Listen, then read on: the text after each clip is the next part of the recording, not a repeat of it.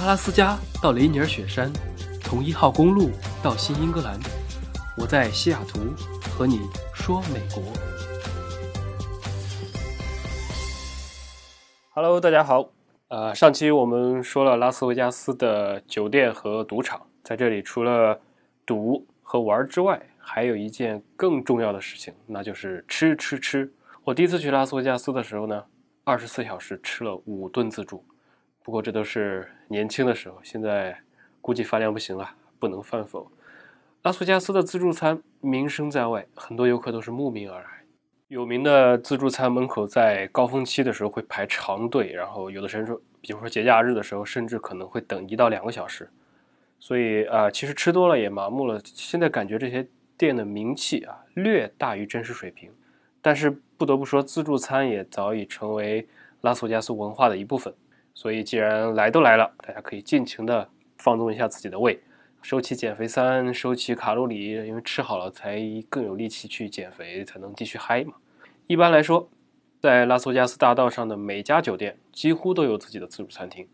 然后每一家都独具特色。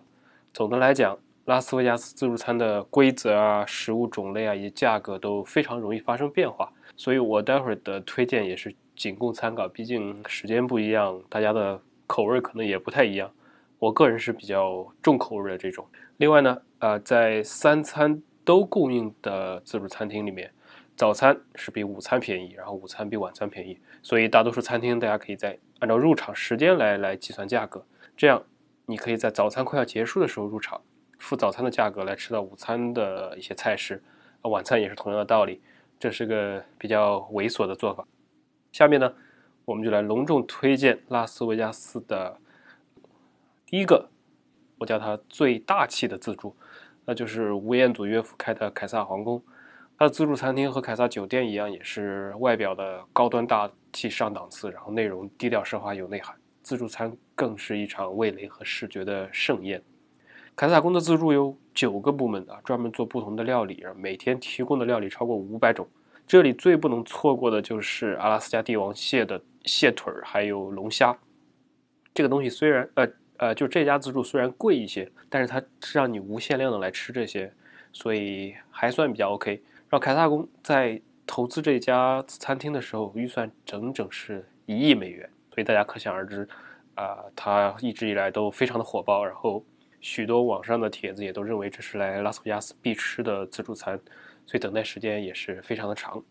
我第一次去等的时候，叫了一个领了一个号，然后大概要等一个多小时，一个半小时左右，也可能是那是因为比较旺的时候，大家最好要安排好时间。第二个呢，就是颜值最高的自助。如果说到拉斯维加斯哪一个自助餐厅颜值最高、最适合拍照，我肯定会举双手双脚告诉大家永利，因为它有一个非常高的天花板，然后桃绿相间的这种墙壁，每个角落里面都。堆满了丰富多彩、就各种颜色搭配的水果和鲜花，然后整个给你视觉的饱满度非常的高，所以基本上还没有见到实物装修就已经让人非常的惊艳了。就像我上期提到的，它的走廊里面也有很多什么旋转木马啊、鲜花做成的各种各样的装点啊，总之是非常的有有少女心的一个地方。永利它一共有十五个现场制作这些食物的一个摊位，然后菜式也是各种各样，这里连沙拉做的都非常的好看，非常的漂亮。然后它的甜点区的装修是最为梦幻的，烘焙屋充满少女心，所以这里一定也一定是网红少女啊、拍照达人的最爱。这就是永利的自助。那第三个呢，是一个后来居上的餐厅，我理解的是一个新生代餐厅的代表。这几年风头很旺，略有那种盖过凯撒宫的势头，然后频繁的被各种媒体来推荐。那就是 Wicked Spoon，它在大都会酒店的里面，酒店很新，所以自助也非常的新。这个算是拉斯维加斯最有趣的一家自助餐厅。怎么说呢？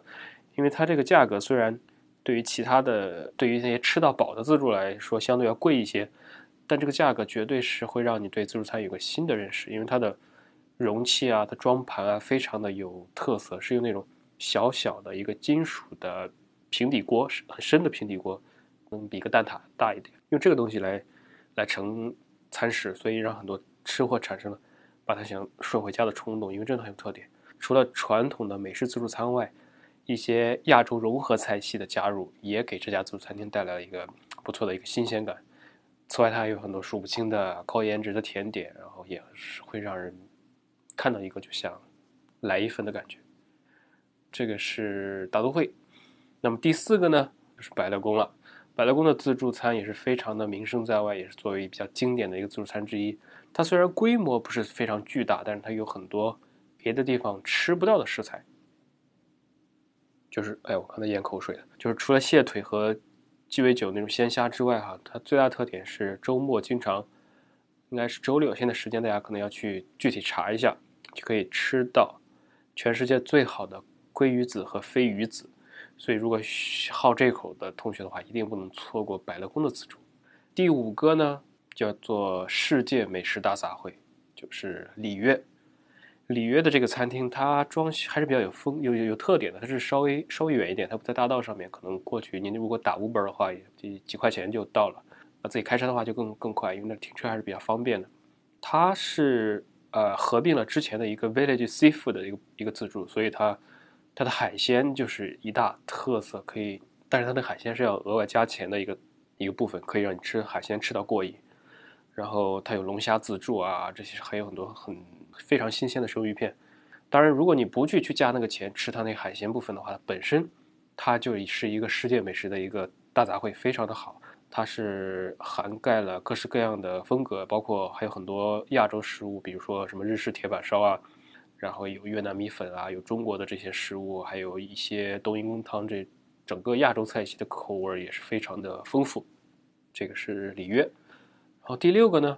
就是我最为推荐的吃早餐和或者甜品的地方，还有一种，它是巴黎酒店下面做的一个法国风格的传统自助。它的餐厅很有特色，它不像别的，一进去之后是那种像一个餐厅。它进去之后，其实把它它有点仿古，是它通过不同的食物和装饰风格分了五个区域，会把你带到法国的普罗旺斯、阿尔萨斯、萨瓦等各个法国省份的这种特点。让每个区域呢都装饰成了法国那种乡村的样子，会有一道几道当地的特色菜，然后服务员都是穿成那种花有点花花的那种中世纪乡村风格的衣服，所以很有那个 feel，跟别的不太一样。它的亮点之一是这里有现做的可丽饼，你可以选很多的口味。除此之外还有好几种，我大概记不清楚了，反正是一些很多现做的新鲜烹制的食物，你可以自己定义这个搭配，然后让厨师帮你把它做出来。除此之外，它的最大一个特色就是甜点，它的马卡龙，它的很多法式的甜品是必入，非常好吃。当然，除了这六家推荐外，其实还有一些啊比较有特色的自助，只是说相对来讲，它可能没有这六家这么大或者这么有自己的特色。比如说肉食爱好者天堂，比如说你如果只吃肉，完全不吃素，那么就有一个好地方，就是 HARS 的一个自助，它是里面有巴西烤肉，然后各种各样的肉类。然后旁边呢，另外一个酒店那个 Flamingo 的餐厅，它本身餐厅其实没什么吃的，没什么觉得没什么好吃的。但它真正吸引人的是它餐厅的环境，它是旁边是一个非常高的，基本上是一面墙的落地窗，然后外面呢是养了很多野生动物，就有很多的火烈鸟。所以说，你如果纯是抱着去看一下风景，去看一下这些火烈鸟，还是可以去这个餐厅里面玩一会儿。嗯，再不然呢，还有好莱坞，它下面的餐厅是比较中东特色的，因为。大家不要觉得中东食品很可怕啊，什么印度全是咖喱啊之类的啊，印度也不算中东了，反正就那块儿，他们的特色就是有中东各种那种烤肉，就是土耳其烤肉那种感觉的菜。另外，它的很多菜式都是按照好莱坞电影的名字来命名的，哎，也是比较有意思。所以说完这六大餐厅，那么作为一个非标题党，我是怎么在二十四小时吃了五顿自助呢？那就是这里有一个适合大胃王的一个神器，就是 Buffett Buffett Pass，它是一个二十四小时的通行证。这东西干嘛呢？它是可以在合作的八家自助餐厅里面进行无限畅吃的一个通行券，价格是五四十九点九九，这个是会员价，非会员的话是五十九点九九。会员其实很容易去网上注册一个那个卡就可以了。拿到这个 Pass 之后，你可以在二十四小时内在。八家餐厅里面不限次数的来吃，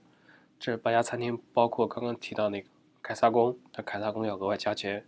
巴黎、里约、好莱坞啊、Flamingo、Harris、还有两个，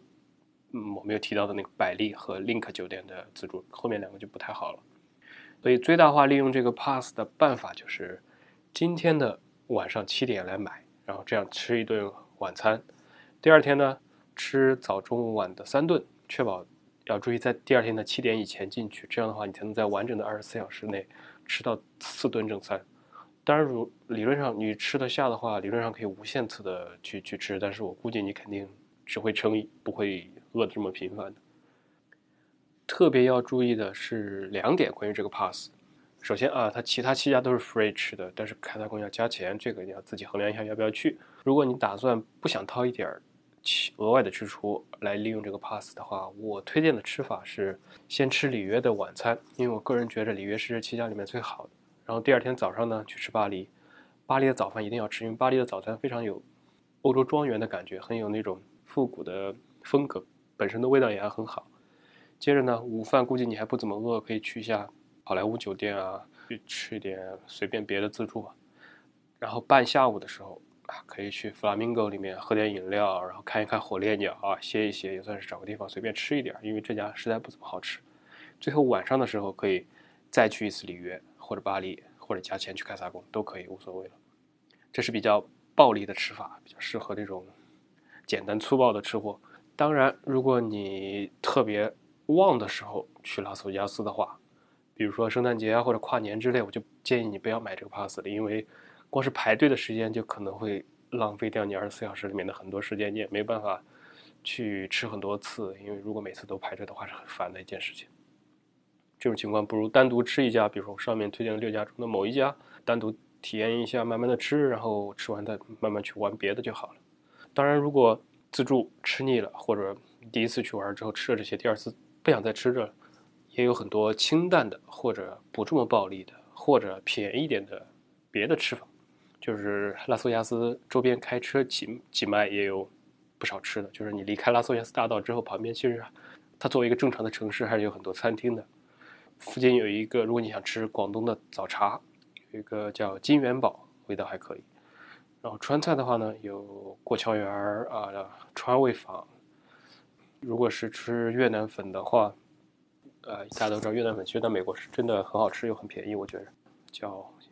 Full Number One 啊，第一越南粉。有家泰国菜呢叫空腹，这个名字起的很奇怪。然后小龙虾的话有那个 Hot and Juicy，这个就很像 Bowling Crab，差不多就是那种麻辣小龙虾。另外除此之外还有四家四五家米其林餐厅啊，就分布在各个角落里面。大家有兴趣的可以 Yelp 搜一下，一搜都看得到。然后美国的朋友肯定都知道这个 Yelp 这个这个软件，如果是国内来玩的话，可以提前把它下下来。它有点类似啊，国内的大众点评其实模就是模仿的这个网站做起来的，所以它就是同样的一模一样，其实几乎一样的一个功能，就是用来查周边的这些各种餐馆啊或者酒店啊，各个就是各种店的评价，那里面有各种各样的顾客的评论啊，还有图片啊，你可以看到。大概的价格区间啊，还有有有些地方可以直接看到菜单，反正跟大众点评差不多的一个东西，方便你来找吃的。好了，这就是吃的部分。反正我每到一个地方，景点啊可以不去，然后必去之地啊也可以错过，但是一定会到处找好吃的，没办法，这是人生的悲哀吧。下期啊，我们会离开拉斯维加斯的市区，来自驾著名的六十六号公路，然后去到。大峡谷国家公园去感受一下自然的鬼斧神工。感谢大家收听本期，我是戴老板，我们下期再见。